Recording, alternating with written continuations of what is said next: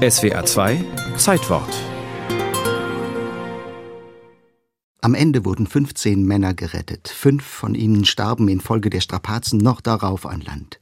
Alle anderen 139 Frauen und Männer waren längst tot. Fast zwei Wochen lang war das Floß der Medusa durch den Atlantik geirrt.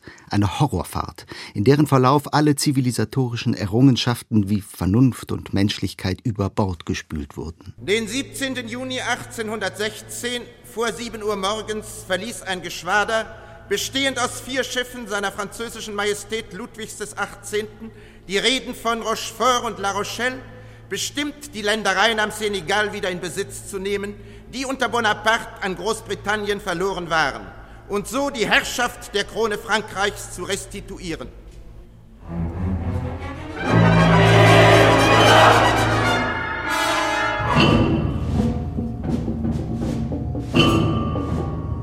Das berühmte Drama auf See ist zigmal nacherzählt worden, einschließlich des nicht sicher überlieferten Ausbruchs von Kannibalismus. Im berühmten Gemälde von Jericho, in Romanen und Theaterstücken. 1968 schuf der Komponist Hans-Werner Henze ein szenisches Oratorium mit dem Titel Das Floß der Medusa.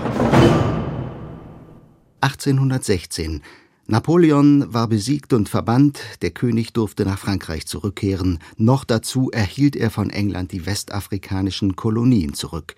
Dorthin wurde ein Konvoi aus vier Fregatten geschickt, darunter die Medusa.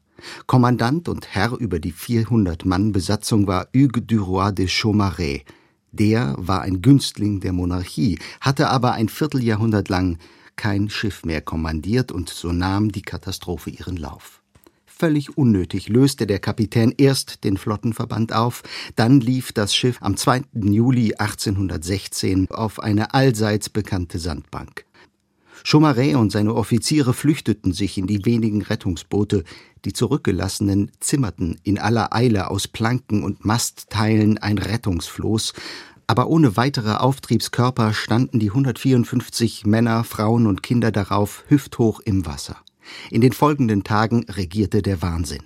14 hat Schwäche getötet, 19 die Sonne, 11 die See, 18 sind im Handgemenge um einen Schluck Wasser umgekommen, 49 bei einer nächtlichen Meuterei um die Weinfässer, die am Morgen darauf eine Sturzsee zertrümmerte.